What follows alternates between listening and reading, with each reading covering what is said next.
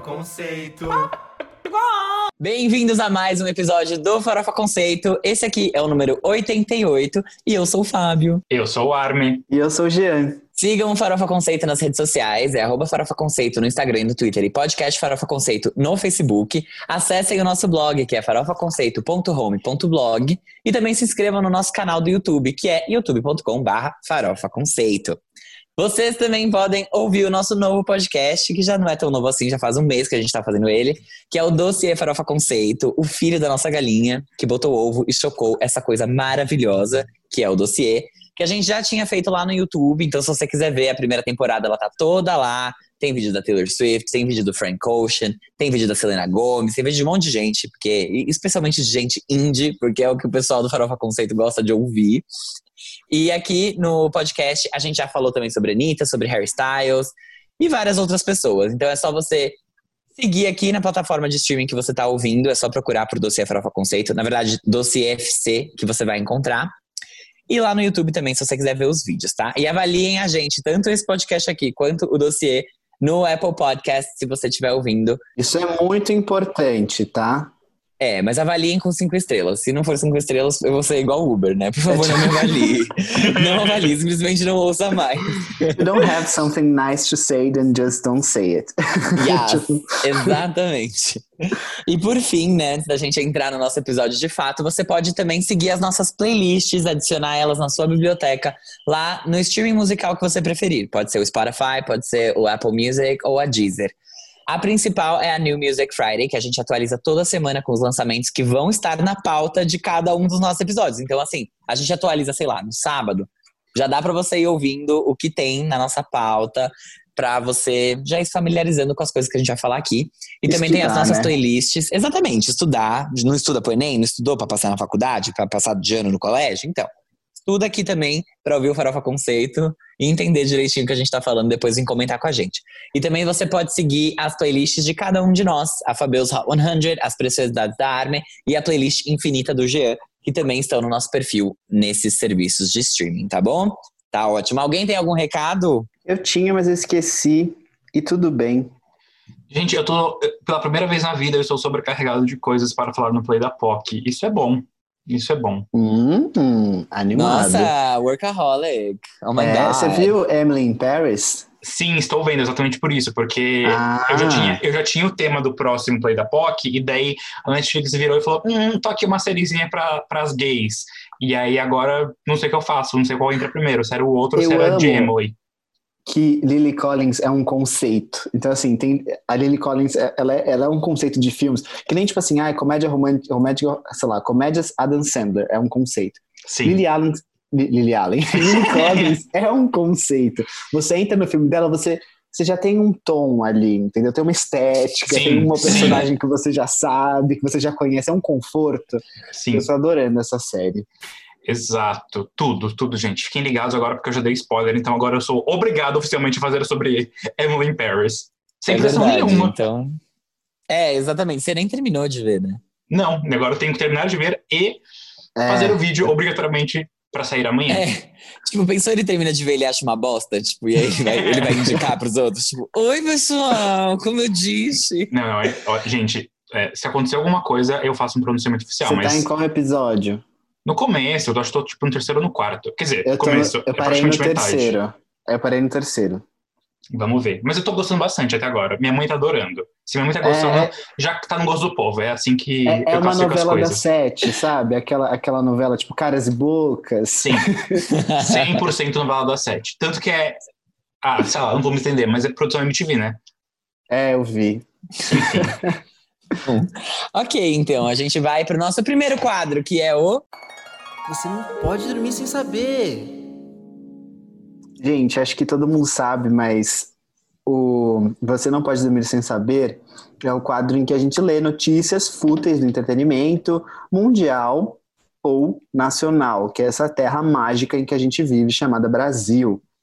Então, eu vou passar agora a palavra para quem? Para mim. Arme. Obrigado. Arme, que vai abrir esse quadro. Parabéns, Arme. Muito obrigado, gente. É uma honra ter esse reconhecimento e essa possibilidade de estar aqui dando para vocês a primeira notícia de hoje, que é Paola Carosella confessa que nunca critica receitas do seu marido.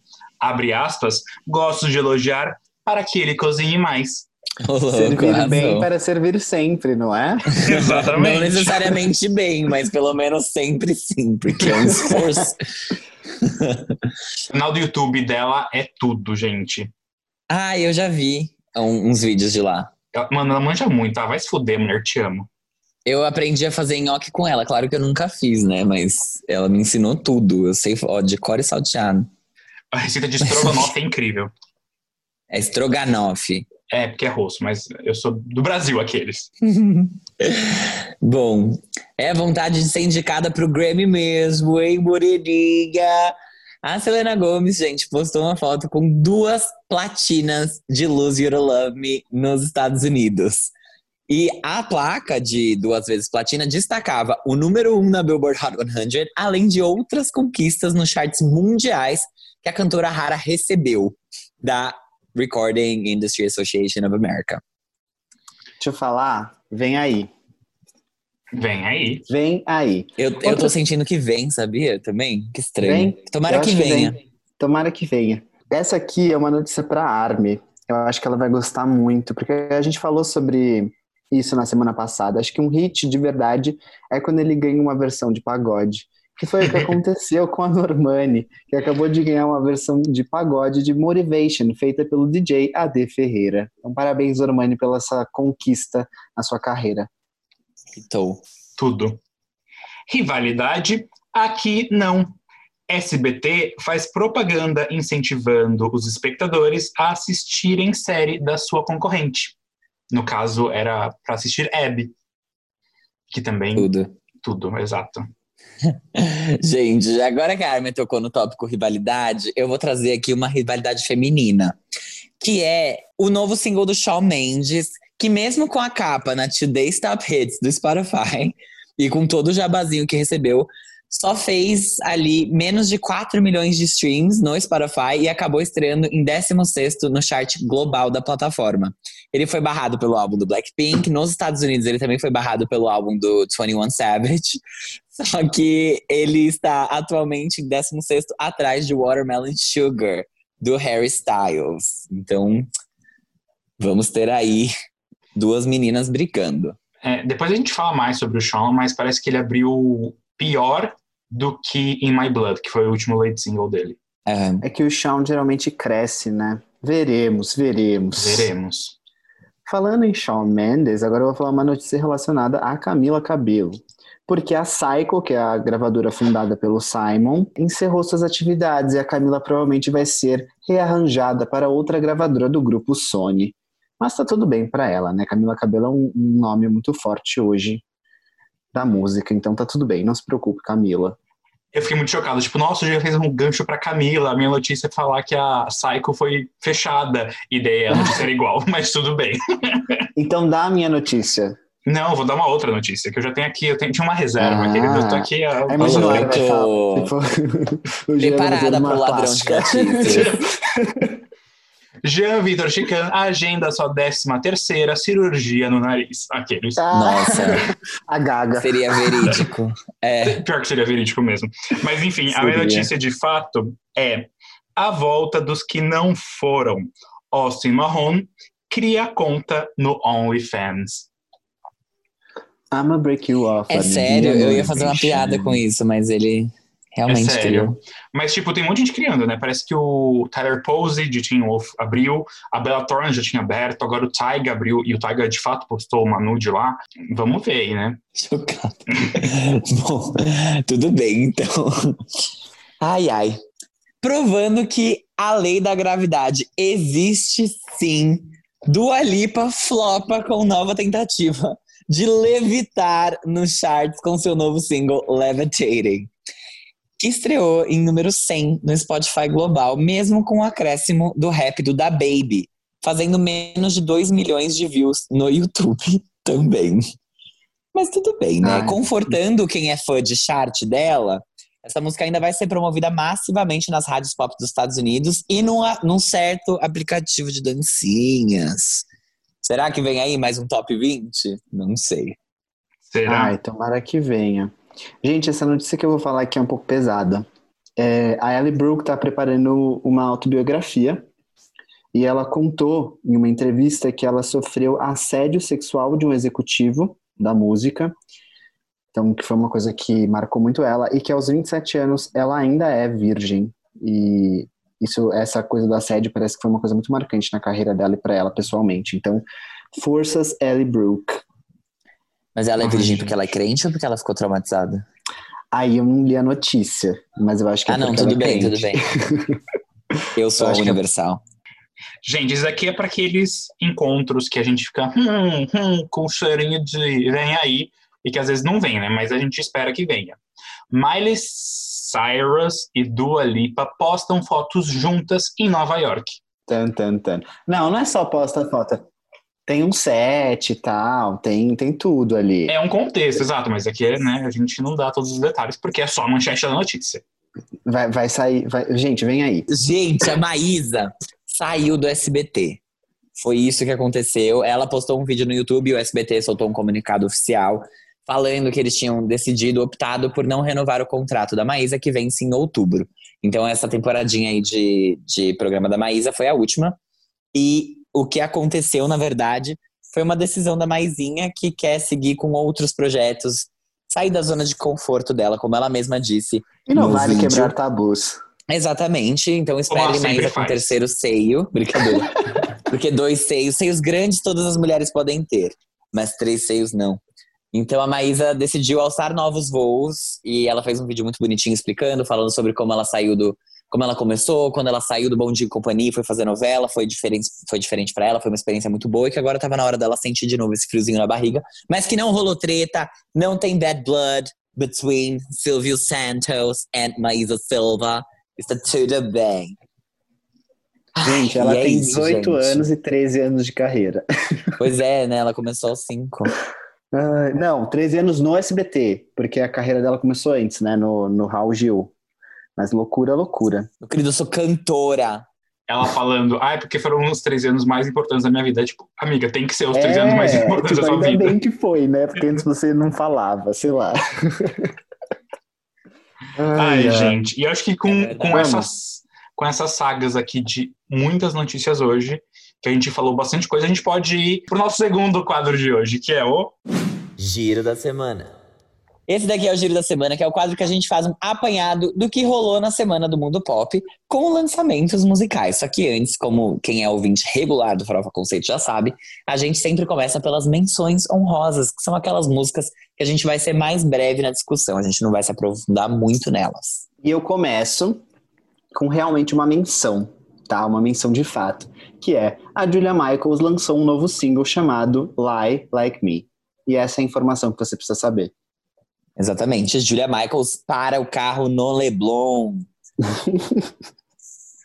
Gente, sucintos. É, a ideia aqui hoje é realmente a, né, resumir as coisas, porque a próxima menção é Ivete Sangalo com seu novo lançamento Dura na Queda, que aí tem uma letra composta pelos irmãos Melim e a direção do clipe feito pela própria Ivete e pela primeira vez.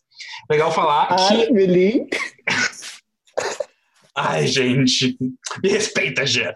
Mas legal falar aqui que a Ivete Sangalo quebrou o recorde da Cláudia Leite, que a gente tinha falado poucas semanas atrás, que agora ela tem a melhor estreia de um vídeo de axé feminino em 2020.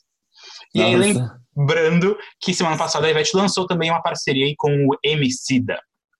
Gente, dois, dois comentários. dois comentários muito breves, muito rápidos. Primeiro de tudo, Ivete Sangalo não pode, não, não pode perder a oportunidade de mostrar que ela é a rainha do axé mesmo, né? Tava ali quieta de boa, viu que foi quebrado um recorde e falou: opa, opa, tem que ser meu, eu sou a rainha do axé. E a outra coisa que eu queria comentar é só como, como uma pessoa pode ir, às vezes isso é, isso é uma coisa para ver como o mundo dá voltas, né? Ela foi de Emicida para Irmãos Melim. Enfim, eu só vou deixar isso aqui no ar. Vamos seguir então com o mesmo single que eu já tinha comentado lá, que não levitou nas paradas de sucesso, que é o novo single da Dua Lipa com o da Baby, que lançou um clipe ali com uma aglomeraçãozinha, com uma baguncinha, e que não quis fazer um clipe para Hallucinate, mas que decidiu fazer sim o, pra, o dessa música aqui, né? Que é a música nova, justamente do terror da OMS, que veio com esse remix aí do da Baby, que a gente já tinha comentado. O primeiro lançamento da música, que foi, acho que justamente o que amaldiçoou essa segunda versão, foi o lançamento feito com a Madonna e Blessed Madonna, que reinventaram a faixa para o Club Future Nostalgia. Dessa vez a gente só adicionou mesmo os versinhos do da Baby e um clipe show de bola. Obrigado, Dua Lipa, use máscara. Na verdade, seria a terceira versão da faixa, né? Porque tem a original, tem do Club e agora tem a, é. o remix com o da Baby. Mas, Exatamente, enfim. é tipo é, sei lá, Old Town Road aqui, né? Vemos aqui um padrão. Já Sim. já vai ter, outra, vai ter a versão Levitating featuring Blackpink e vamos seguir. Isso que a Dua Lipa já fez feat com Blackpink, hein? Vamos lá. Nossa. Gente, eu nem sabia que eu precisava disso, mas eu precisava. Porque a Halsey acabou de lançar uma versão deluxe do álbum Manic, que foi lançado em janeiro desse ano.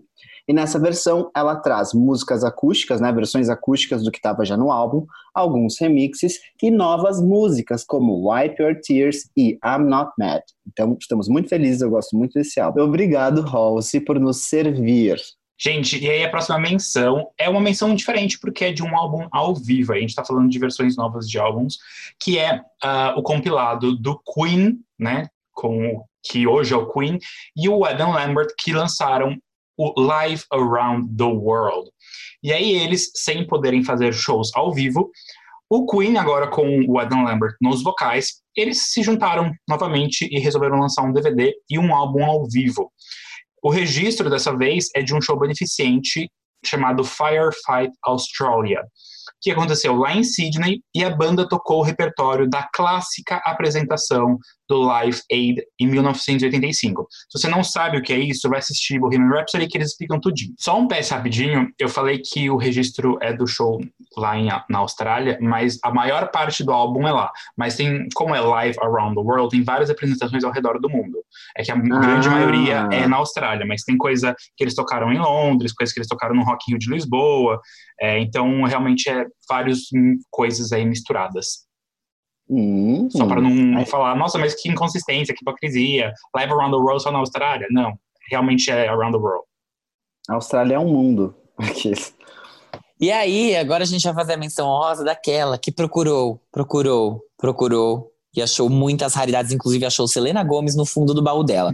Sim, ela mesma, Mariah Carey, que lançou a coletânea The Rarities, que é um disco duplo que conta com mais de 30 músicas, algumas inéditas e outras que são versões ao vivo. O movimento da Mariah se deve à comemoração dos seus 30 anos de carreira. Uhul! Que também foi acompanhado pelo lançamento do livro The Meaning of Mariah Carey, ou seja, o terror do Eminem. Parabéns à lenda viva, nós somos eternamente gratos por seu legado inquestionável. Você nos faz sentir emoções, se é que você me entende. Gente, agora eu vou fazer uma menção tipo Jequiti, daquela que só aparece assim na tela. É, a Melanie C lançou o oitavo álbum da carreira dela. É Legal, bacana. Interessante. Nossa, arrasou na menção. Muita informação. Adoro, muita informação. A próxima menção é da Georgia Smith, nossa querida Quem é essa POC aqui, que foi especial do Lollapalooza no ano passado, que lançou o single Come Over, que é uma parceria com o Pop Can. Pop Can. Eu não sei pronunciar esses dois As direito.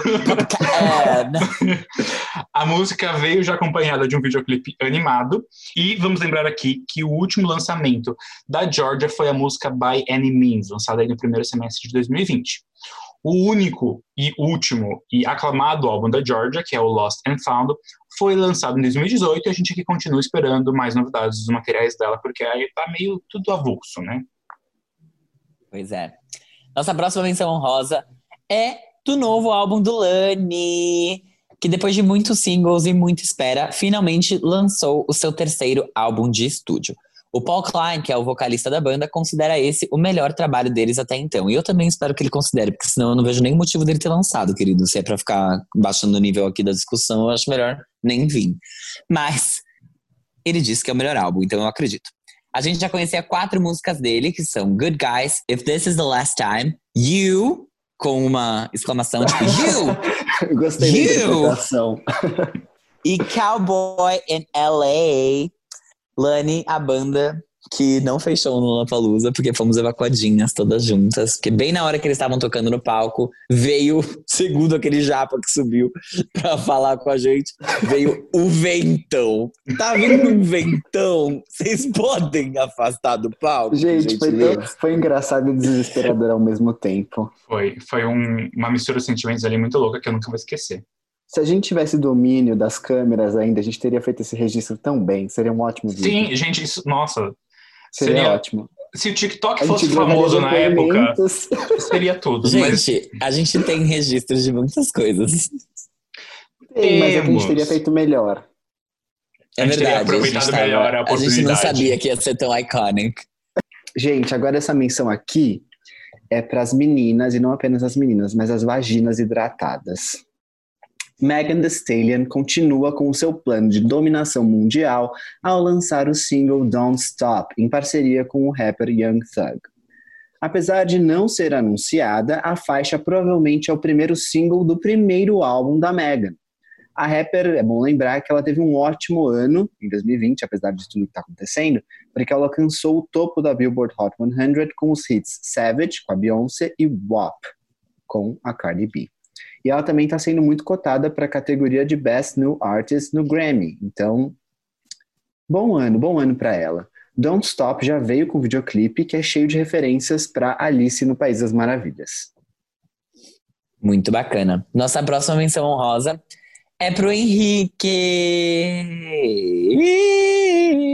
que é o Marapolo, que lançou um single. Dear LA, happy birthday to you. Parabéns, Henrique. Aquele, nem foi aniversário dele, mas tudo bem. O, é do Omar Apollo, que lançou um single semana passada e esquecemos de mencionar, tá? A música é em espanhol e faz referência ao código telefônico de Indiana, o estado que o Omar nasceu. O álbum de estreia do Omar deve chegar ainda esse ano e a música, que eu não falei o nome, se chama 219, que é 219, tá? Se você não fala espanhol. 219. yes, girl. Sí.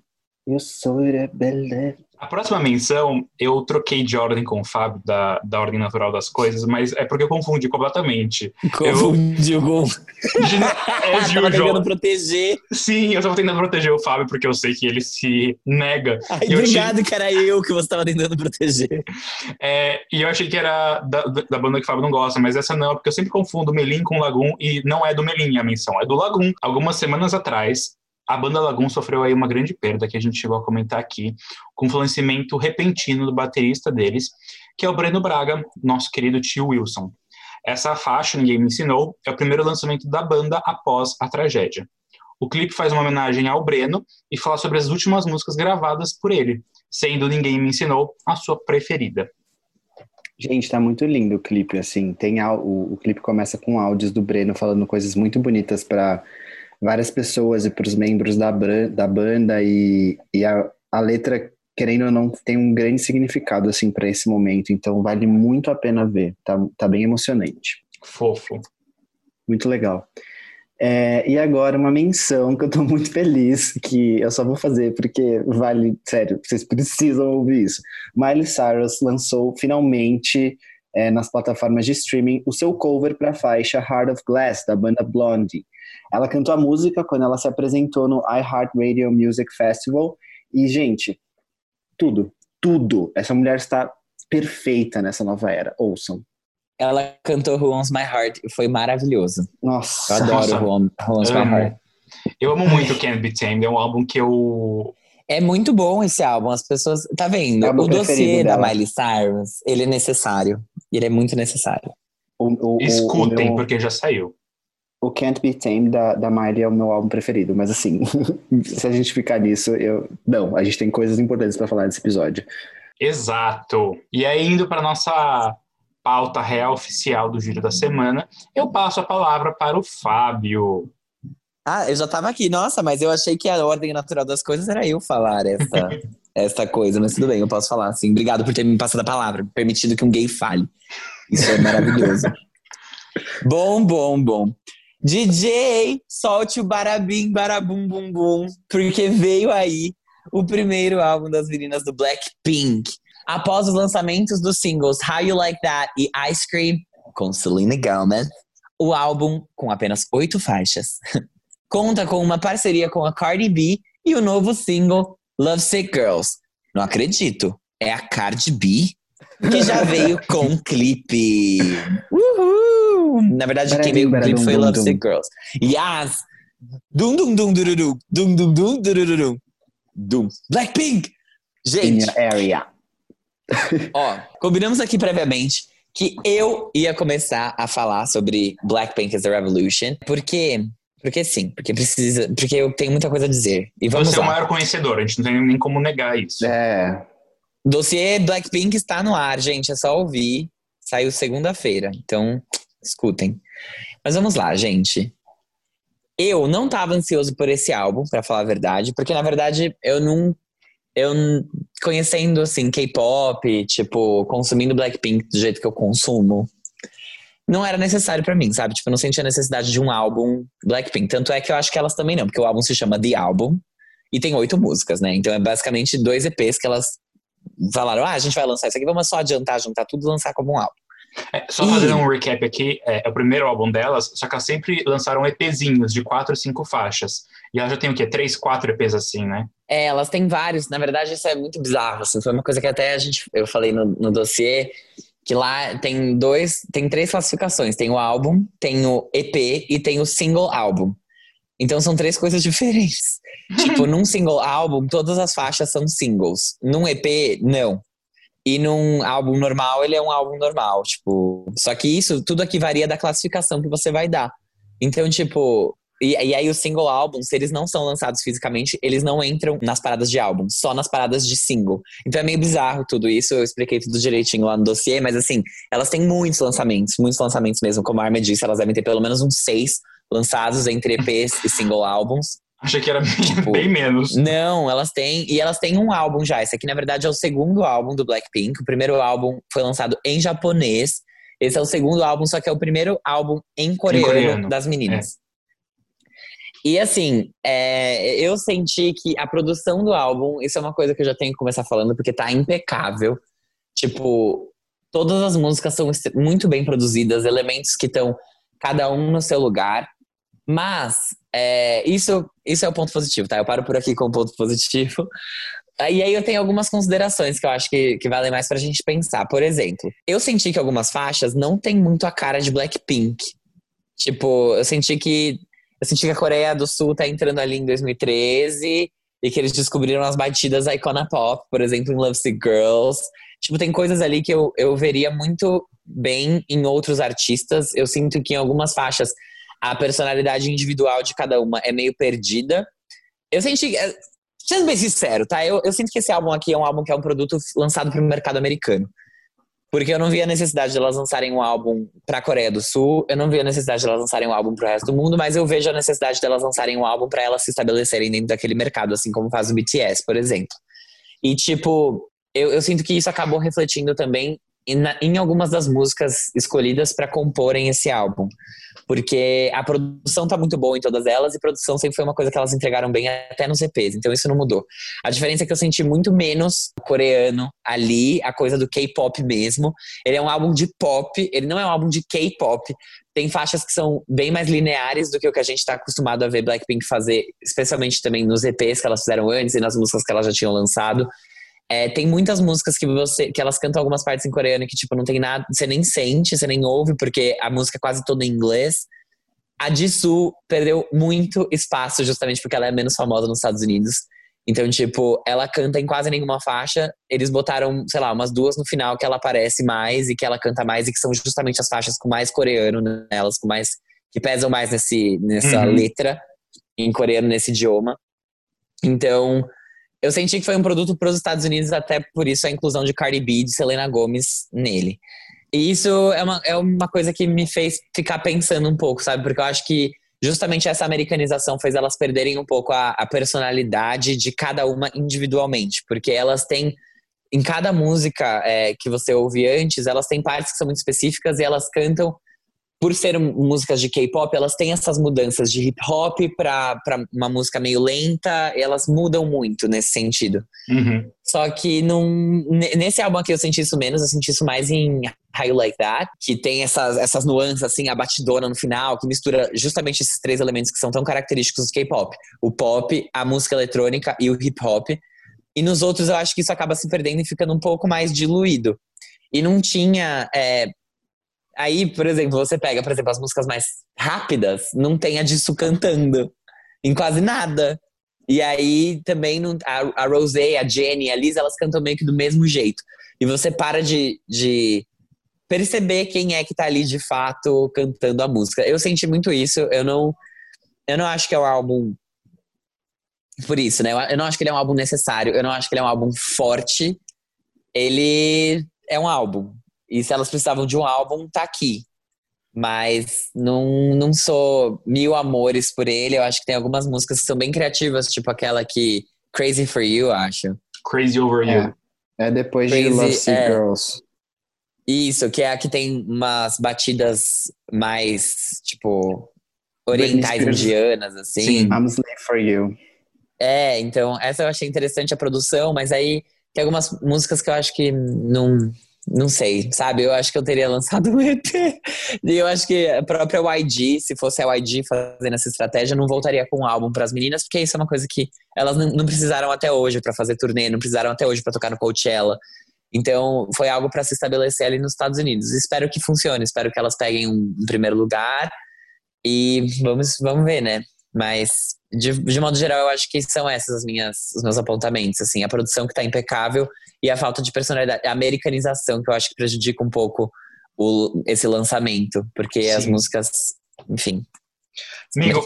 Mas tudo que você faz faz muito, muito sentido, porque uma coisa que eu ia falar é que realmente tem faixas que você ouve e fala, nossa, mas isso não tem tanta cara de Blackpink, sabe?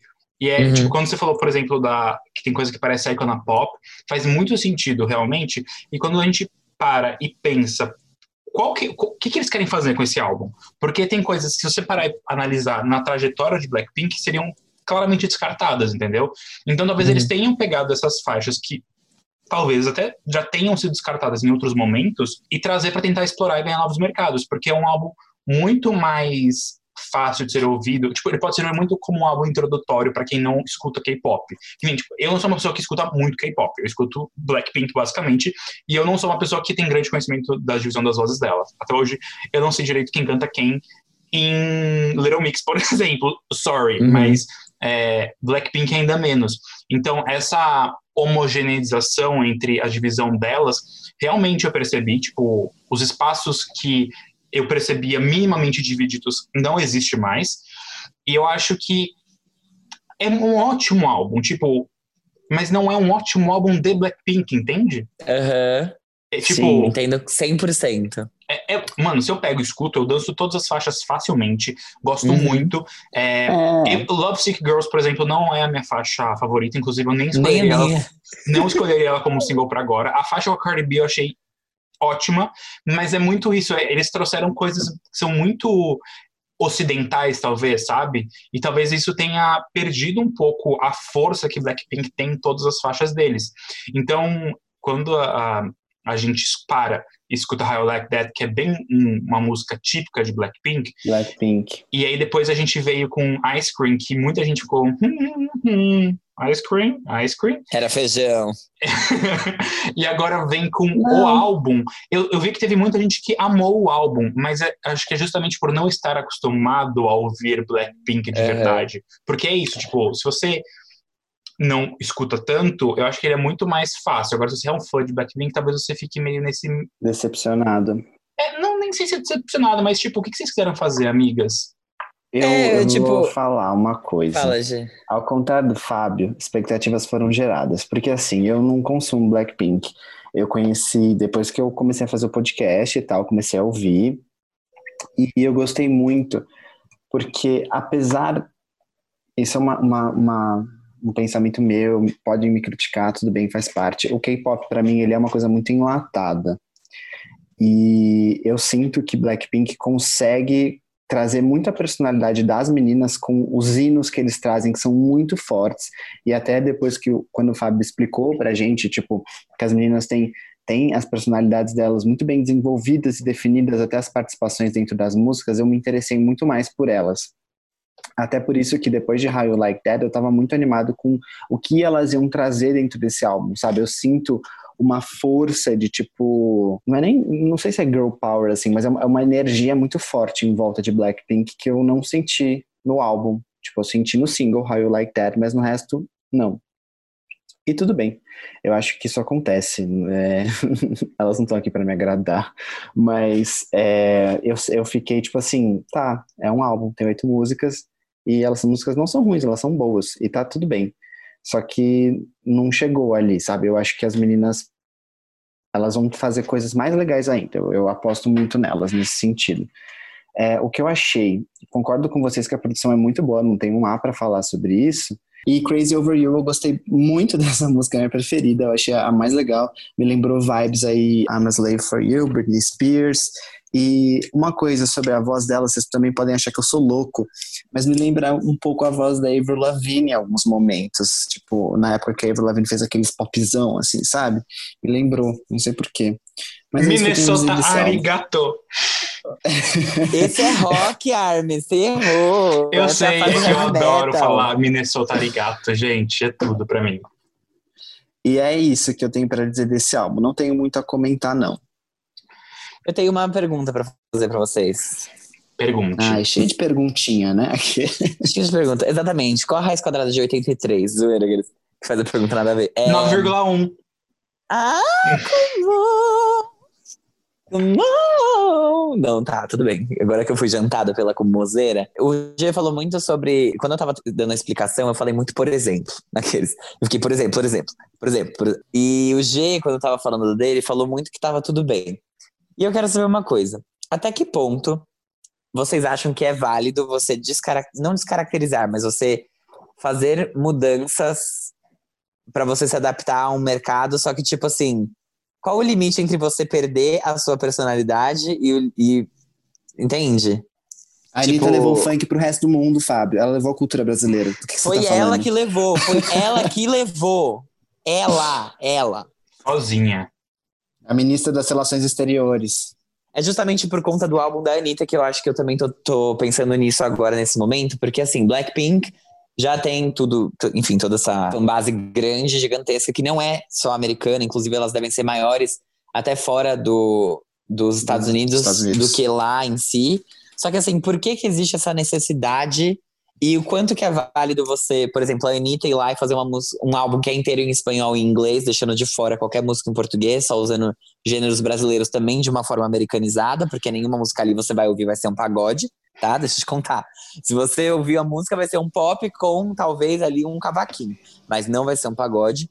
Então eu queria saber o quanto que vocês acham que é, que é válido, tipo, essa descaracterização, entre aspas, né? Até que ponto que ela pode ser aceitável e até que ponto que ela de fato prejudica o artista em outros mercados. Uau! Nossa, yes, você não girl. quer fazer um TCC sobre isso? Uma monografia? Amiga, eu fiz dois trabalhos na faculdade. Um deles era sobre funk carioca, outro deles era sobre K-pop. se, alguém, se alguém me der mais um vestibular para prestar, eu faço outro. Pode ser sobre isso. Hum. Se alguém me der uma bolsa de 100%, eu faço. Você me pegou de calças curtas, então eu vou responder o que me vem à cabeça agora. Eu acho que depende. Depende. Tem gente que fez isso muito bem, tem gente que não conseguiu fazer isso, e tem gente que fez isso médio.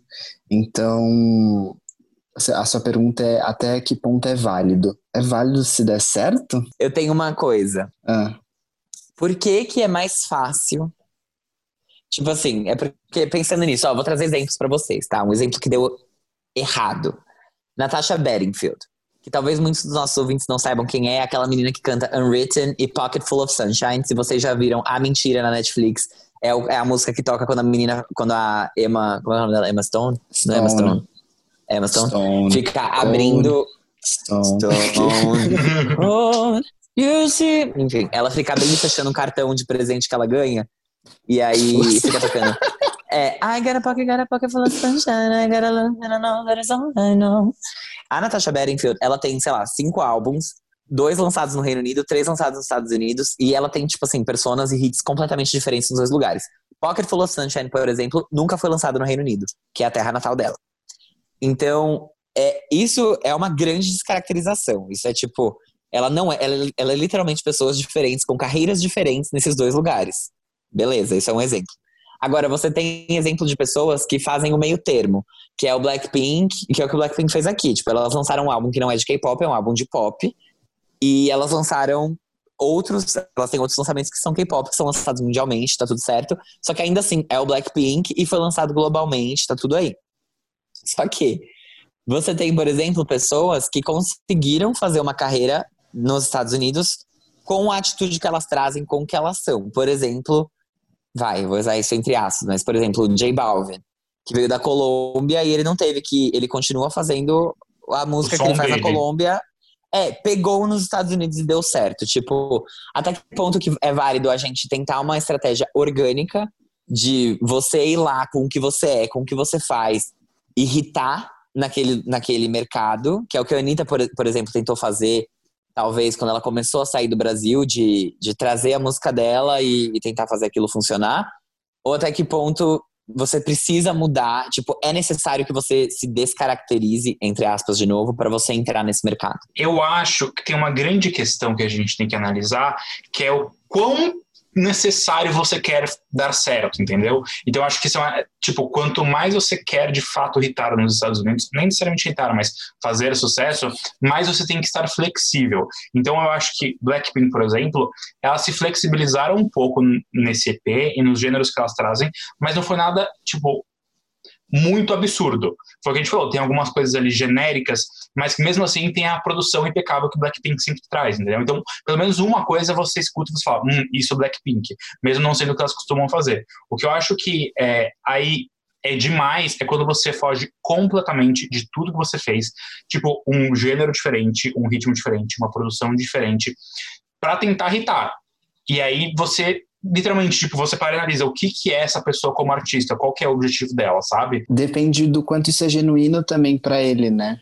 Porque, por exemplo, se a gente for olhar a carreira da Shakira, vai, quando ela fez essa movimentação dela, que é, inegavelmente deu super certo, a Shakira é um grande nome é, mundialmente e também nos Estados Unidos, tanto que ela se apresentou esse ano no Super Bowl, junto com a Jennifer Lopes. É, ela pode ter mudado algumas coisas, até porque antes ela fazia é, músicas diferentes e tal, explorando muito mais ritmos latinos. E quando ela fez a mudança, ela continuou com músicas latinas, mas mudou um pouco ali a vibe. Só que deu muito certo e ela, ela apostou muito nisso. E isso hoje em dia faz parte da, da discografia da Shakira e encaixa muito bem. Tanto que a gente consegue ter os álbuns lá, She Wolf e, e aquele que ela tem a música Empire, que eu acho que chama Shakira, o álbum, que são é. álbuns que tem músicas em inglês que faz sentido na discografia dela e tá tudo bem e ao mesmo tempo ela lança ainda as músicas latinas e, e, tudo faz sentido. Eu, pelo menos, eu gosto muito da discografia da Shakira. Então eu não vejo que aquilo, nossa, ela tipo se vendeu, tipo, nossa, não, tá tudo, eu acho que foi muito genuíno aquilo para ela, Sim. entendeu? É, e tudo isso que eu falei, por exemplo, também eu só tô contextualizando em uma mudança seguinte, tipo, isso aconteceu agora nessa era e como é a próxima era. Mas pode acontecer de, tipo, numa longa jornada, numa longa perspectiva, pessoas mudarem completamente de gênero, como a gente viu, não sei, não vem nenhum exemplo à cabeça, mas acontece, tipo.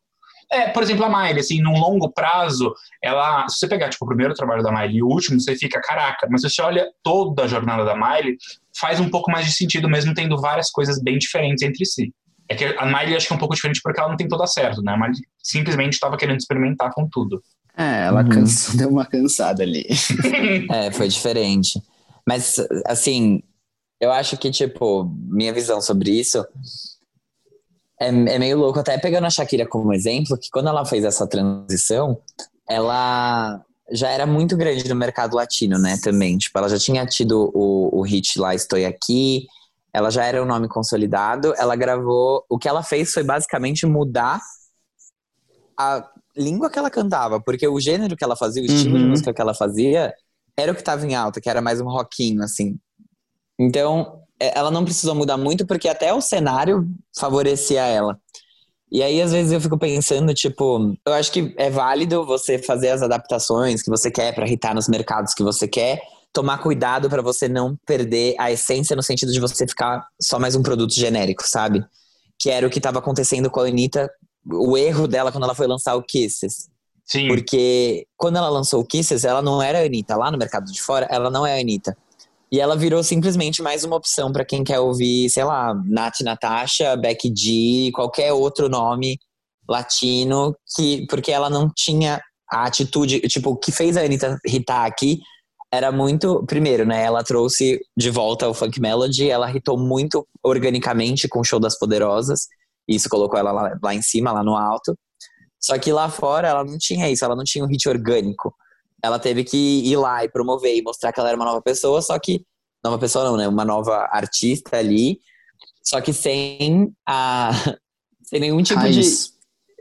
É, exato. Ela não é daquele lugar e ela tá agindo como ela se ela é fosse. a Anitta carioca do funk, tipo, ela é Anitta, tipo, quem, assim, começando do zero quase. Exato, é começar do zero, só que pensa assim, é começar do zero num lugar que você não tem nem propriedade para fazer aquilo, Sim. porque você não é uhum. hispânica. É, tanto que o Kisses, acho que a gente pode chegar num consenso que é o exemplo de coisas que ela tentou forçar, não organicamente, e não perdeu rolou. a identidade e não rolou. Tipo, inclusive, não vou dizer que foi um flop, mas assim, olhando a Anitta, ah, é um flop, flop. não é porque tem hits aqui, mas Sim. o objetivo dela de lá fora talvez seja. Exato, mas tipo, ela, talvez ela só tenha hitado aqui com as músicas que fizeram sucesso, porque já era Anitta aqui, entendeu? Sim. Tipo, se fosse uma outra pessoa fazendo o que ela fez, provavelmente não teria dado certo. Sim, o único hit do, do Kisses é Onda Diferente, que é em português. É, então. E eu acho que agora com Me Gusta, por exemplo, talvez ela tenha encontrado um meio do caminho que faça um pouco mais de sentido e não seja tão forçado. Apesar da gente já ter tido toda a discussão sobre, de fato, o que ela traz em Me Gusta, pelo menos eu consigo ver um tipo de ligação daqui, de lá, do mercado latino, que com Kisses para mim não acontecia. Com Kisses era completamente genérico. Uhum. Eu vejo diferenciação agora, sabe? Tipo, é, qualquer outra pessoa do mercado latino não pega gênero brasileiro pra levar pra lá, entendeu? Exato. É uma coisa que ela poderia ter feito muito antes. E que, tipo, é, é. é de fato que ela tem pra, pra falar: Oi, eu sou a Anitta, eu canto músicas. E, e ela tem essa. É uma vantagem. Porque o que irrita, o que bomba no mercado latino, todo mundo já conhece no mercado latino. O que bomba no Brasil, ninguém no mercado latino conhece. Então ela tem esse, essa vantagem para jogar ali. Mas eu acho que é isso, é. sabe? É tipo, se você se descaracteriza ao ponto de você se tornar mais uma oferta, mais uma pessoa em um milhão, isso não vale a pena, sabe? Sim. Tipo, se você Ela não consegue... usou o asset principal dela de diferenciação, né? Exatamente, exatamente. E tipo, se você se você consegue fazer de um jeito que você ainda leve quem você é, que você ainda leve é, algo que te diferencie, então vale muito a pena. Mas se não, não. Acho Sim. que é isso a, a conclusão, a louca aqueles. E eu acho que, com, que o Blackpink não chega no nível de Anitta, não foi uma descaracterização não. completa. Tipo, não. sim, talvez para quem é, realmente conhece e acompanha muito. Sim, mas tipo, mas estava dando certo, pelo menos, sabe? Eu vejo muitas pessoas que não costumam escutar Blackpink escutando por conta do, dos últimos acontecimentos da carreira delas. E talvez quem estranhe mais, além de quem acompanha há muito tempo, sejam os próprios coreanos. Mas como o objetivo principal delas não é lá, então não sei. Até porque eu não estou na Coreia, não sou coreano, não posso dizer. Mas acho que vocês entenderam o que eu o que eu penso. Sim. Mas eu acho que eles já estão acostumados com isso, porque, tipo, elas já fazem uma coisa focada no Japão. Aí focada na Coreia, focada no resto do mundo. Tipo, eles já devem estar, tá mas, bom. Não, não, okay. mas na verdade, o que, que aconteceu? No Japão, são versões em japonês das músicas que elas lançam em coreano ah, também. Tá. Igual o BTS E aí, faz. pro Japão, é, pro Japão elas lançaram um álbum, elas juntaram tudo. Só que, por exemplo, é Duruduru e Duruduru. Tipo, só que uma parte tem em japonês, a outra tá em coreano. Não Entendi. são é músicas é tipo novas rebelde. pro Japão. Sim. Rebelde? É, talvez. RBD, que lançava álbum que em português, português, aqui, né?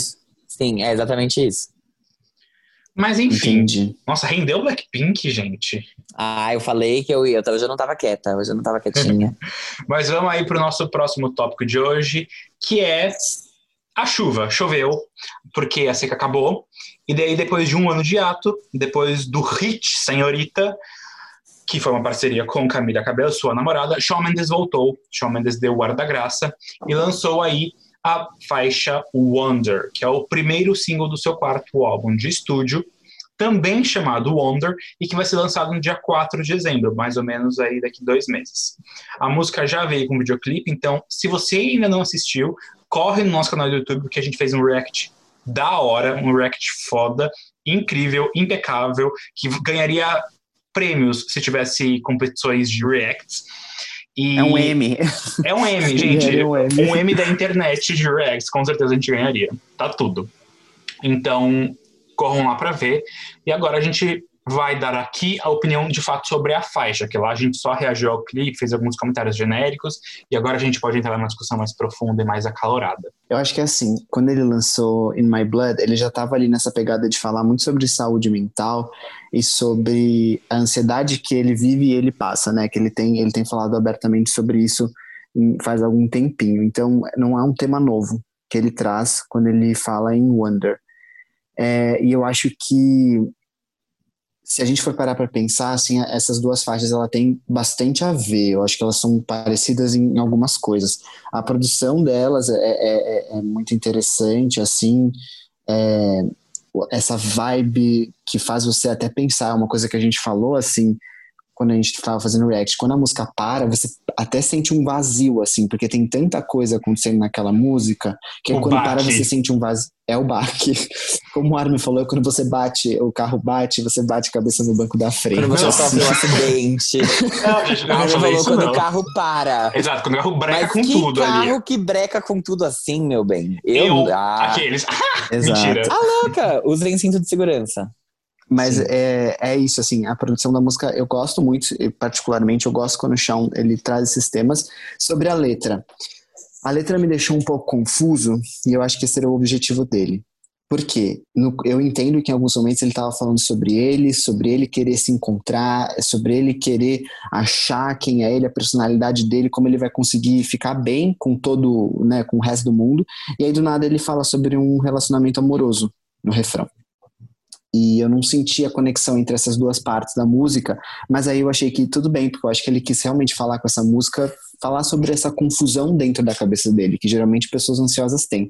Então, essa é a interpretação que eu tive dessa música, que eu queria compartilhar com vocês, e eu gostei dela, mas eu espero que ele traga mais coisas, assim como ele trouxe no último álbum, que é o Shawn Mendes, que ele trouxe outros elementos também. Então vamos esperar o que, que ele vai trazer no, como outros singles. Mas eu gostei. Coisa.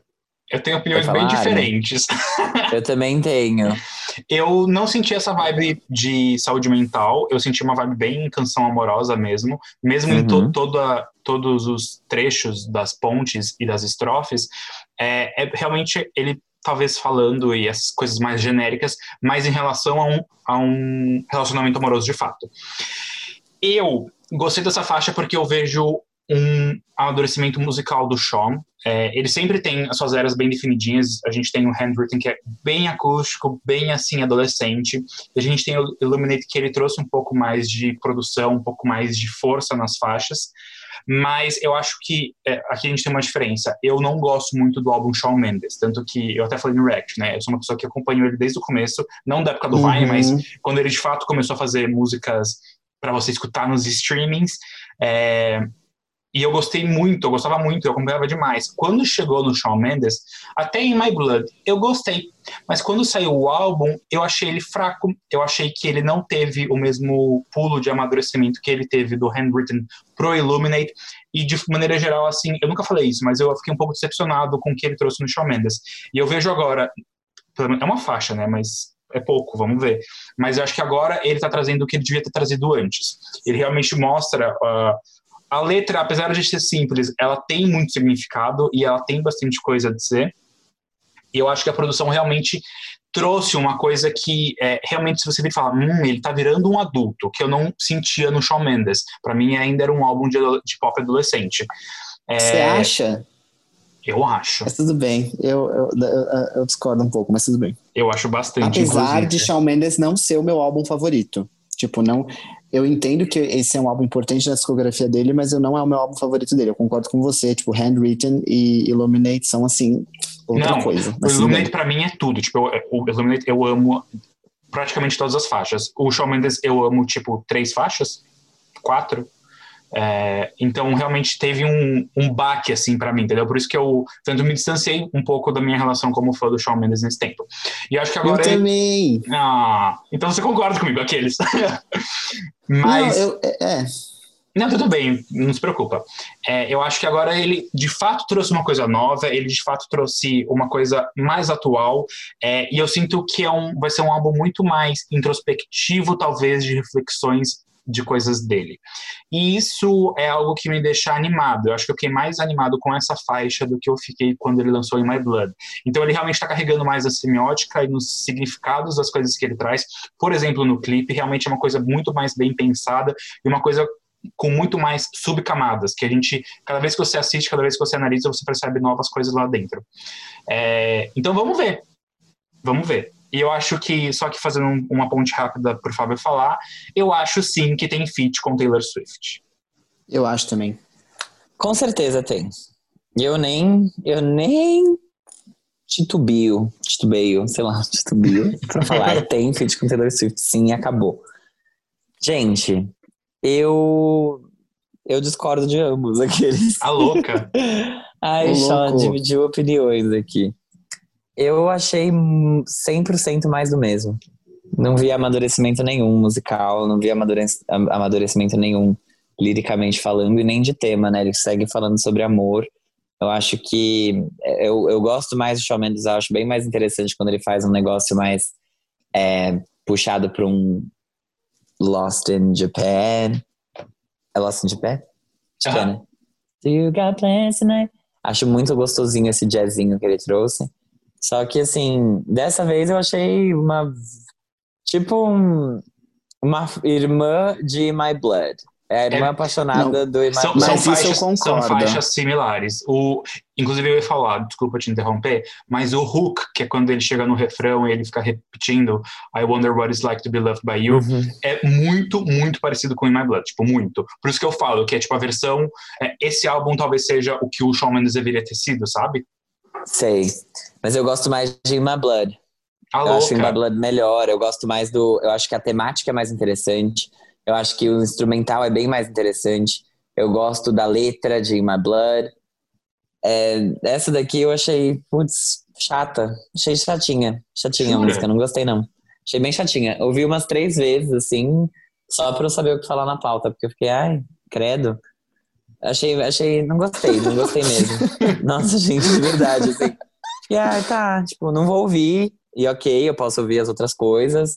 É, acho, eu não, nunca fui de ouvir os álbuns do Shawn Mendes, eu conheço mais os é, singles que ele lança, gosto da, de grande parte dos singles que ele lança. Mas essa daqui, eu fiquei, ah, e é mais uma música que ele vai cantar no show e não vai conseguir atingir as notas, vai, a voz dele vai ficar quebrando. Eu acho é, que não, sabia? Tá. Não, eu acho que essa, essa faixa ele se conteve. Eu ia falar isso no React, eu acabei não falando, porque não era o lugar. Mas ele se contém para não ficar berrando, e eu acho que ele se tocou. Tipo, ah, eu tenho que fazer coisas mais no meu alcance. É, Fatos. Porque In My Blood, por exemplo, ele sofre para cantar. E eu acho que essa faixa não chega nos, nos tons de In My Blood. É, ela não chega, mas esse Wonder What It's. Eu não sei, vamos ver. Mas aí tem backing vocal, vai, vai dar certo. ele, ele vai jogar na plateia. And I, gente, plateia, gente o eu quanto... espero que eu consiga ver essa ao vivo, né? Porque em My Blood ele não deixou. O quanto que ele fez isso de jogar pra plateia no show é tipo surreal. Eu fiquei, amiga, realmente você tá com um negócio na garganta aí. Catarro, tipo, aqueles. Porque realmente. Catarro de porra aqui, não desce. Tomar estresse. Realmente era muito. Tinha faixas que todos, todos os refrões era a plateia que cantava. Mas é isso, gente. Eu acho que é, essa é a minha opinião sobre a faixa. Foi isso que eu senti ouvindo, escutando essa canção, este fonograma, louca. Porque eu, eu achei super mais do mesmo. Não me impressiona que ela não tenha performado bem.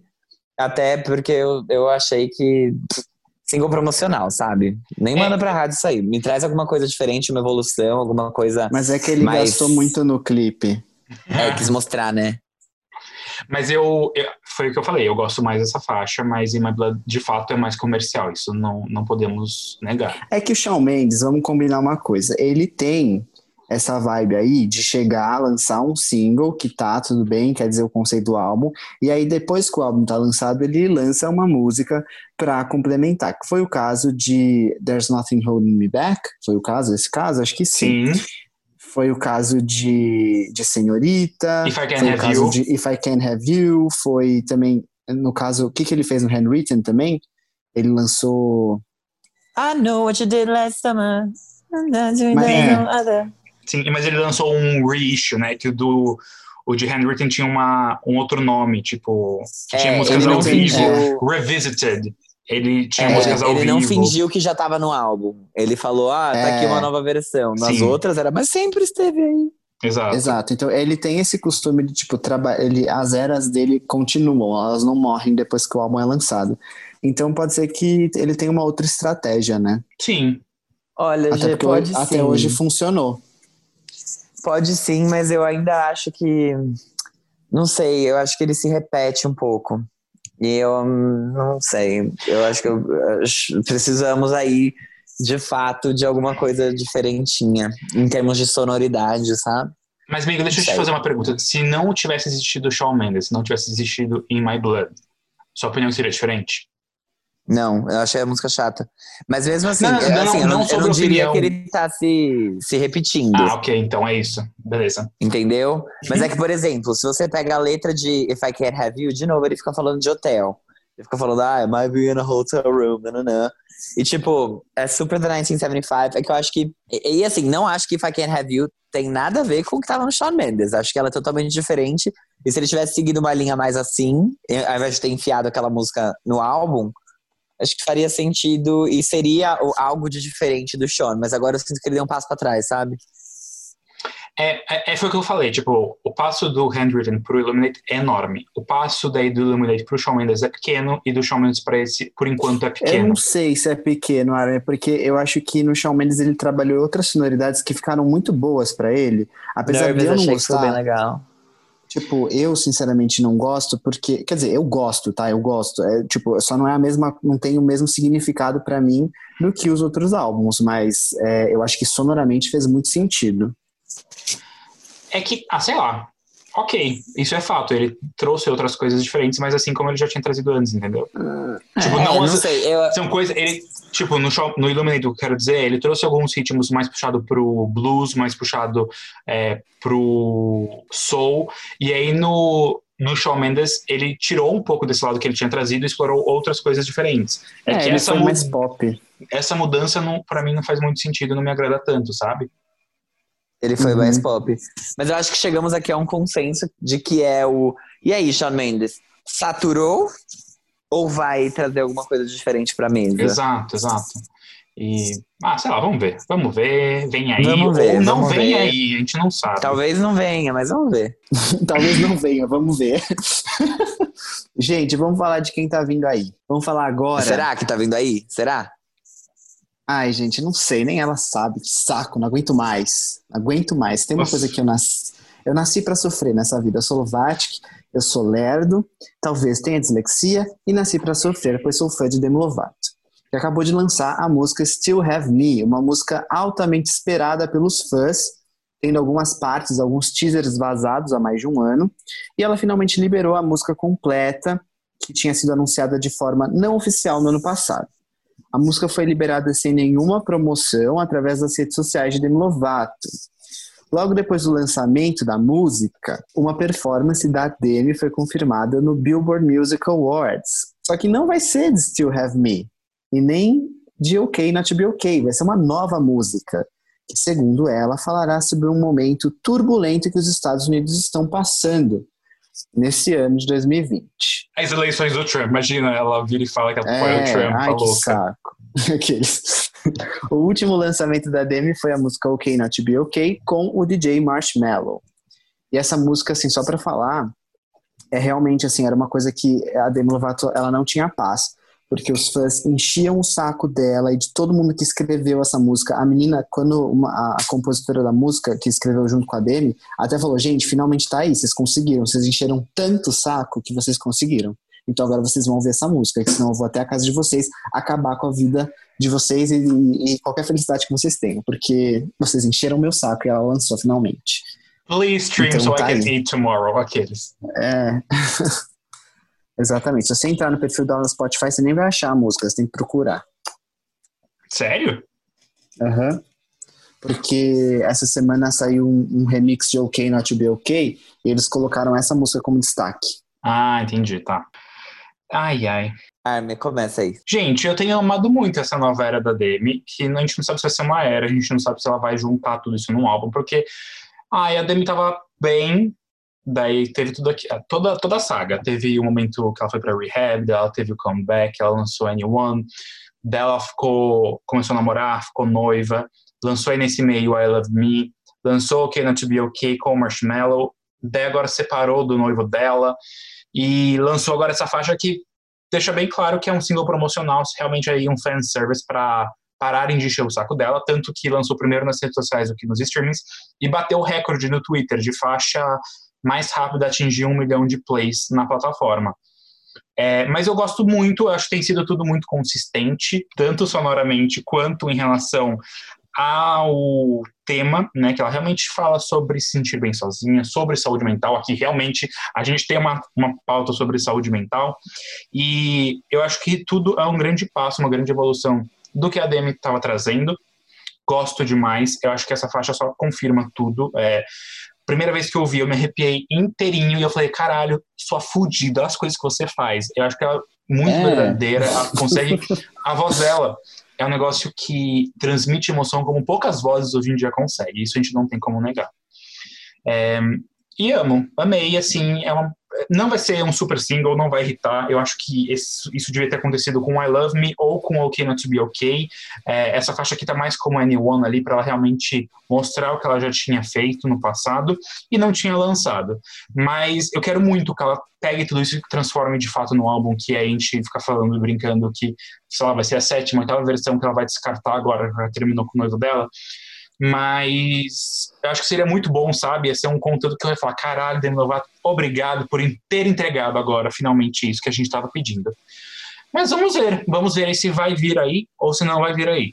Essa música aí tava sendo real, quando eu falei que ela tava sendo aguardada, ela tava sendo muito, porque ela ia fazer parte desse álbum que tava pronto. Então, eu acho que isso, ela tendo lançado essa música, é porque essa música não vai fazer parte do álbum. Eu acho, é o que eu acredito, pelo menos. E agora eu vou falar a minha opinião sobre a música. Eu, quando eu ouvi a primeira vez, eu já, eu já tinha ouvido o teaser há muito tempo atrás, é, só que foi a minha conexão com essa música foi muito rápida, assim, foi muito forte. É, logo assim, quando ela começa a entrar no pré-refrão, no pré-refrão, eu quase comecei a chorar, assim, eu tava na, com a Mari Bianchini por chat, e eu tipo, Mari, o que que tá acontecendo? O que, ela tá falando? E eu comecei a chorar, eu senti muito, assim, a emoção dela nessa música, eu acho que ela conseguiu transmitir muita emoção e muita energia só pela voz dela, assim, nem tanto pela letra, porque a letra é boa, eu gosto, eu gosto muito da letra, é, é importante falar que essa temática, assim, é, muitas pessoas falaram sobre amor próprio, e até alguns veículos fizeram associação sobre os últimos eventos da vida pessoal dela. E não, não tem nada a ver, porque ela escreveu essa música há muito tempo. Na minha opinião, como eu interpreto isso? Eu acho que isso tem muito mais a ver com o fato dela ter sido, dela ter rompido com a equipe dela, quando ela, logo antes da overdose, ela rompeu com toda a equipe de marketing dela, teve uma puta treta, ela brigou com os Jonas Brothers, especialmente com o Nick Jonas, e ela se sentiu muito sozinha, tanto que até deu no que deu dela começar a abusar de novo de drogas e bebidas. Então, eu acho que isso fala muito mais sobre as relações dela num geral, num contexto geral, do que amorosa, assim, sabe? Então, as pessoas ficaram falando de clichês de Demi Lovato, eu acho que não, assim, não, não é só isso, não. Tem muita coisa envolvida. Eu amei essa música. Eu, eu, um dos melhores lançamentos da Demi, eu acho que é, é a minha preferida que ela lançou esse ano. Eu tô muito feliz com isso. Eu só tô preocupado, continuo preocupado com o que, que ela vai fazer com, com tanta música boa que ela fez e até hoje não lançou. Mas, Gê, a Demi, mesmo quando ela tem lançamentos muito avulsos, ela sempre taca num deluxe, assim. Ela fez isso com o Demi, principalmente. Então, é ela fez com o Demi. A, a, a Demi nunca teve isso de ficar lançando single avulso. Nunca. Tipo, ela sempre foi muito assim. Quando ela lançava single, era single do álbum. Ela começou a fazer isso, tipo, com Body 6, sabe? Que ela fez e só lançou e não trabalhou. Tipo, e aí depois que ela, que ela fez o D7 e não lançou, aí ela aí começou a rolar essas coisas, entendeu? Mas antes ela sempre foi muito assim, esse é o single do álbum. Não tinha muita coisa solta, só quando era parceria de outras pessoas. Sim. Exato. Não sei, eu espero que ela faça que nem o Sam Smith, mesmo que seja, tipo, ela mude completamente a direção do álbum, ela ataca ali num, num bonus track, sabe? É. é porque, tipo, tudo faz sentido. Anyone com Sober, com, com Still Have Me, tipo, as coisas fazem sentido. Sim, bastante. Acabou, Jéssica. Brincadeira. Aqueles que reviviu o meme. Antes de eu começar, só queria dizer que Baricei é muito boa. Ela devia ter feito muito. alguma coisa com aquela música. É muito boa, muito boa. Muito legal mesmo. Um ótimo R&B, Demi Lovato já provando que o R&B dela seria bom. Vamos lá. Eu amei essa música, gente. Eu senti ela muito forte também. Still Have Me, maravilhosa. A letra é maravilhosa, os vocais da Demi estão maravilhosos. O refrão, quando ele chega... Nossa, é tão lindo. Tipo, é, é realmente lindo, assim. É diferente de das outras músicas que ela lançou que eram nesse estilo, sabe? Tipo, Anyone não é linda. Machucava, né? É, não é linda, tipo, machuca. Anyone não é linda. É, Stone Cold não é linda. Tipo, ok, é clichê de Demi Lovato. De Demi Lovato é no meu cu. Porque até ela tá, tipo. Eu tenho certeza que ela também fica, tipo, ai, vou ficar cantando de novo sobre isso, mas, tipo, essa faixa é linda, maravilhosa, belíssima. Eu lembro que acho que, que eu ouvi uma faixa tão bonita assim da Demi foi Nightingale. Tipo, outra faixa que eu acho linda dela é Nightingale, só que essa daqui é muito mais real, sabe? Eu acho que ela é muito mais verdadeira do que Nightingale. E é, assim, a parte do, dos os corais, o refrão é maravilhoso. Ela transmite muita, muita, muita emoção direitinho nessa faixa. Ela não fica gritando é, enquanto ela não tem que gritar. Desnecessariamente.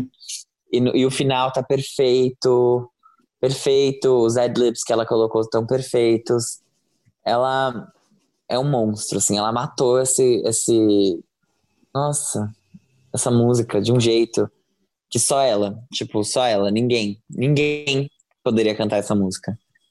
E tá lindo, maravilhoso. Eu lembro que foi muito legal escutar essa música, ouvir, porque Enquanto eu escutava, eu, arrepiei assim inteiro e eu fiquei, meu Deus, era. Ah, eu também. Era por eu isso chorei. que eu era muito fã dela. Tipo, era por isso que eu amava ela até, sei lá, ela lançar o Confident.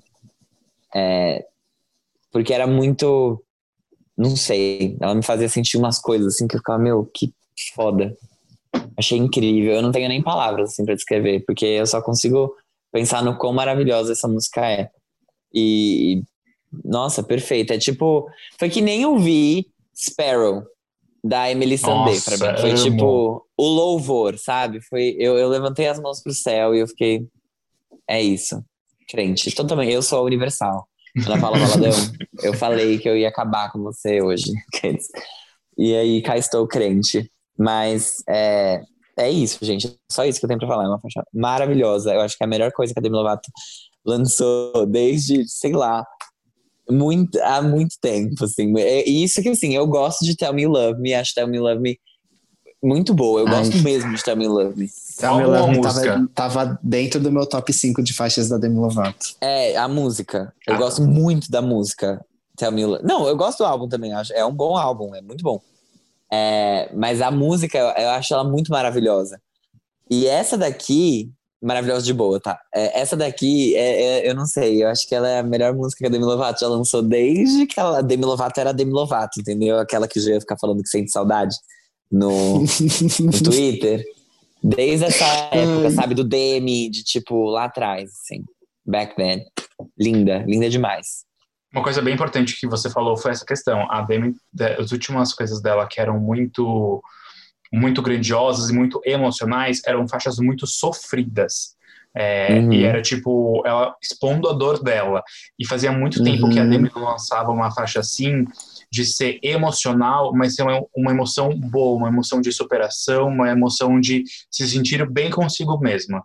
E eu acho que é por isso que pegou tanto na gente, sabe? De tipo, talvez uhum. seja esse negócio de virar e falar: caralho, a Demi fez isso de novo, que saudades. e de a gente talvez até sentir que de fato ela esteja bem de novo, como ela não estava há muito tempo. Eu acho que ela Sim. lançou no momento certo também, assim, apesar de não ter sido lançado oficialmente nada bonitinho, mas foi bom ser agora, apesar de poderia ter sido no passado. É, mas foi tão lindo, foi muito maravilhoso mesmo. E assim, eu lembro de Skyscraper, que é linda também, só que ela também é sofridinha. Ela, tipo, é... ela, tem, ela tem uma vibe triste, assim. Sim. Warrior também não tem essa produção, essa coisa tão grandiosa quanto essa música Still Love Me. É, é maravilhosa, é maravilhosa. É o melhor da Demi Lovato, assim, tipo... Não no sentido de que é a melhor música da Demi, mas que assim, eu acho que esse é o melhor lado dela. É a melhor... É a Demi melhor dele, sabe? its best. É, Também tipo, acho, gente. aqui ela entrega tudo. Tudo, literalmente tudo. Ela não tem um defeito, não tem. O defeito é que acaba. E que bom que acaba, porque eu posso dar stream 15 mil vezes, eu posso ouvir quantas vezes eu quiser. Maravilhoso. É, é lindo demais mesmo. Ai, ai. Que é bom, que gratidão. Oh, Nossa, gratidão, gratidão. Demi Lovato, obrigada por ter lançado isso. Obrigado, Lovatix, por ter enchido o saco dessa, dessa mulher até ela falar, ai, vou lançar. O Jean tava pronto pra, pra réplica do Fábio e no final não foi preciso. Não foi necessário. Gente, é linda, é linda, linda, linda, linda. Não tenho. Juro, eu ouvia e eu falava, meu Deus, Demi Lovato, eu te amo. Eu chorei. É, eu não, eu não amo mais há, há um tempo já. Como eu falei pra vocês, depois que ela lançou o Confident, eu fiquei meio.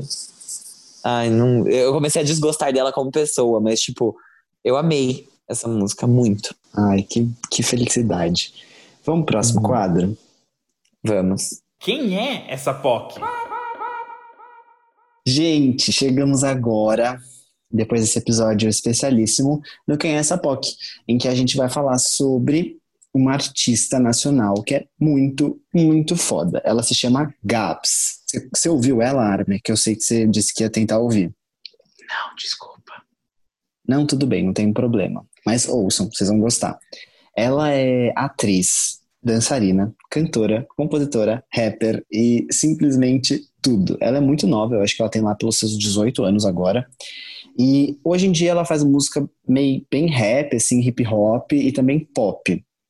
E ela está sendo bem reconhecida aí nessa cena nacional. O nome dela, de batismo, né, o nome original dela é Gabriele Nunes. E ela é do Rio de Janeiro, do, especificamente do bairro de Irajá. Ela tem uma família um pouco incomum, ela contou isso em várias entrevistas, porque o pai dela é, era baixista de uma banda e ela sempre foi muito incentivada a ter uma educação muito racional. Racional não, musical. Ela cresceu ouvindo Racionais é, MC, Nação Zumbi, é, exato, gente, acontece isso às vezes. E também Lauren Hill. Então ela fala que, tipo, mesmo ela estando muito próxima do hip hop e do R&B e de, enfim, gêneros nacionais, ela também é muito próxima do pop. Também ela curte muito assim Rihanna, é a diva maior dela. E aí, quando ela era criança, a avó dela botou ela para cantar na igreja, tal, não sei o quê. E ela falou: "Não, tudo bem. Cantar, OK, mas eu quero dançar". Aí ela foi pro balé e ela começou a fazer tipo balé profissionalzão assim e não demorou muito para ela ser puxada para começar a atuar, uma coisa leva a outra. Em 2007, ela tinha sido escalada para atuar no filme Xuxa em Sonho de Menina. E aí, uma coisa leva a outra de novo, e ela fez Ciranda de Pedra e Viver a Vida na Globo. Então foi muito legal, porque ela interpretou ah. a Thais Araújo Mirim em Viver a Vida.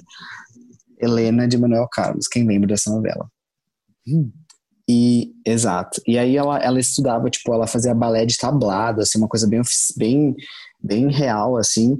Só que ela sentia que, tipo, as coisas não estavam se encaixando muito bem, sabe? Porque ela era de uma comunidade é, pobre, mais simples, que, que não se relacionava muito com o que ela estava vivendo, tipo, o luxo do Projac, sabe?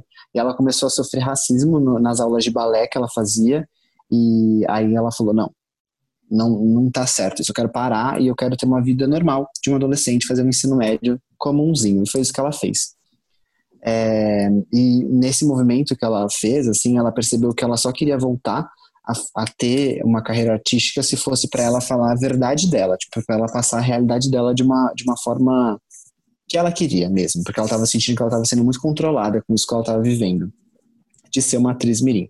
Então ela desenvolveu essa visão crítica do racismo muito cedo, assim, foi muito legal porque ela começou já a amadurecer como artista ao parar de ser artista, sabe? Tipo, ah, parar de produzir. Isso que eu quis dizer. E aí ela começou a se se conectar mais com as raízes dela. Então, tipo, ela aprendeu sobre a cultura do skate, do hip hop, a falar muito o que ela pensa com os amigos dela da comunidade. E nessa época ela chegou, tipo, curiosidades, assim, ela abriu um brechó, trabalhou como menor aprendiz, trabalhou como modelo, ela fez várias coisas. E aí ela falou, vou estudar, né, não quero mais ser cantora, não quero mais ser artista, vou, vou fazer Enem. E ela tirou mil na redação do Enem. Tá louca! Exato, ela passou em Ciências Sociais numa universidade federal, que provavelmente deve ser a UF ou alguma lá do Rio de Janeiro, e ela começou a estudar tal, só que ela falou, cara, isso não tá conversando comigo, porque a academia, ela sentia que era muito distante da, da vida dela, sabe? Tipo, era uma coisa muito elitista, ela sentia. E aí que ela fez, que isso é bem legal, na real. Ela, como ela sempre queria falar o que ela queria, ela estava muito próxima do hip hop, ela começou a participar de um negócio que chama Slam Poetry, que é um, tinha lá na comunidade dela no Rio de Janeiro, que são poemas que você faz, não é rap improvisado, é um poema que você lê em formato de rap, basicamente. E ela fez, a primeira vez que ela participou, o negócio viralizou, ela fez o vídeo e aí foi, viralizou de tal forma que as pessoas começaram a contatar ela para trabalhar tanto na música quanto na atuação. E aí o que aconteceu na vida dela?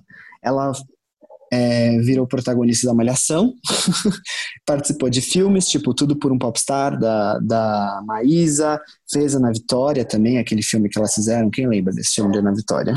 Rolou isso. Ah, eu lembro. Exato. E aí ela voltou, ela, na verdade ela começou a carreira musical dela de fato, lançando as músicas Bota a Cara e O Baile é Nosso. E aí ela, ela começou a misturar, tipo, rap com pop, com trap é, e as influências que ela tinha de Lauryn Hill. E ficou um resultado muito legal mesmo, assim. Ela fala bastante sobre como o machismo afeta ela por ser uma cantora de rap e porque ela não é muito bem recebida pela cena por ser mulher, ela fala sobre isso. Ela inclusive fala que ela é mais rapper do que muitos, mesmo quando ela faz pop. Então, assim, bem militante mesmo. A louca! Exato. No vídeo que vai sair em breve, eu falo sobre como esse papel da malhação dela foi muito importante. Eu não vou falar isso aqui, vocês podem ver isso lá, porque tem imagens para comprovar o que eu tô falando. Em 2019, ela cantou no Rock in Rio e também ela falou abertamente sobre a bissexualidade dela para a mídia toda. As últimas músicas dela são Pele, Vamos Aí e Insegurança. Todas essas músicas elas são muito legais. Também tem uma que chama Noite de Verão, que é muito boa. Eu destaco aqui Insegurança porque tem um clipe muito lindo e é uma música muito delicada, muito pessoal dela. Ela fala muito sobre racismo nas músicas dela, então acho que vocês vão gostar bastante. E o sonho dela é fazer um álbum visual assim como Beyoncé. é tudo muito lindo, muito delicado. Ela é realmente uma artista muito completa, sabe? Porque desde criança ela já estava no meio artístico, então ela entende de atuação, ela entende de direção, produção, ela é realmente muito foda. E ela tem essa mensagem para passar, sabe? Sobre igualdade, sobre questão de gênero. Ela é muito boa mesmo. E ela tem um sonho de querer ser muito grande, sabe? Ela quer, ao mesmo tempo que ela não quer perder o conceito dela como artista, ela quer falar com a massa. Ela quer ser Beyoncé, entendeu? Ela quer ganhar dinheiro também. Ela quer falar com a massa e quer ser muito grande. Então, por isso que eu gostei muito da Gabs. Acho que vocês vão gostar muito das músicas dela. Vale muito a pena ouvir. É tudo muito delícia. Ela tem poucas músicas, mas em breve vem um álbum. Tudo. Achei, nossa, fiquei muito curioso. Eu estava olhando aqui, ela tem tipo seis, sete musiquinhas. É aquela nossa querida Quem é que dá pra ouvir numa sentada. Eu adoro. Sentadão. Aqui. Mas sério, ouçam Lecha. mesmo, acho que vocês vão gostar, gente. A Gabs é muito boa. E a gente vai ver ela muito na TV ainda, eu acho. Porque ela também atua muito bem. Malhação é uma ótima porta de entrada, né? Como sempre, a gente sabe muito bem disso. Espero que ela faça aí muitas coisas. Fui tentando lembrar, mas eu não, não conheço ela. Fui até olhar umas fotos. Não sei porquê. Eu tinha um, tinha um feeling, tipo, ah, conheço essa menina, mas infelizmente não mas vou conhecer. Eu já ouvi umas músicas dela, mas eu nunca prestei muita atenção. Mas Como legal, é é aquela, adorei. Aquela música do Now's Her Name, do Green Day, sabe? Do álbum American Idiot, que ele fala I remember the name, but I can't recall... Não, I remember the face, but I can't recall the name. Ah, vocês não vão lembrar. Dane-se. Quem não. conhece Green Day, Now's Your Name, ouçam essa música. vocês vão entender o conceito. Mas é isso, gente. Gaps, ouçam e vejam o vídeo, por favorzinho, que vai sair. Tá muito legal esse vídeo. Tá bom, já podemos escutar, G. Mas tem que ver o vídeo. não, não, não, não, teve graça a piada, porque ele me chamou. Ele falou, Gabs, ouçam. Ah, ah, ah entendi. Ai. É que você é Arme, não é, é. Gabs. Lin. Melin. Ar. pra quem não me conhece, meu nome é Armelin, aqueles. Mas meu nome de verdade é Gabriel. Armelin é só pseudônimo, aqueles. Brincadeira. Armelin é. Enfim. Medellín. é um sobrenome, gente. Antes que as pessoas fiquem não. fazendo teorias da conspiração, imagina. Mistura não vamos começar com, com essa. Armelin. Eu amo. Essa é melhor, essa é melhor pra mim. Ai, Mano Damassi se inspirou em mim pra escrever. Você deve ser horrível dormir sem mim. Vocês estão achando o quê? Mas é Exato. é isso. É isso. Show, That's fechamos it. então. Beijo, gente. Até semana que vem. Tchau. Beijo, Tchau. galera. Bye, bye. Okay, bye for now.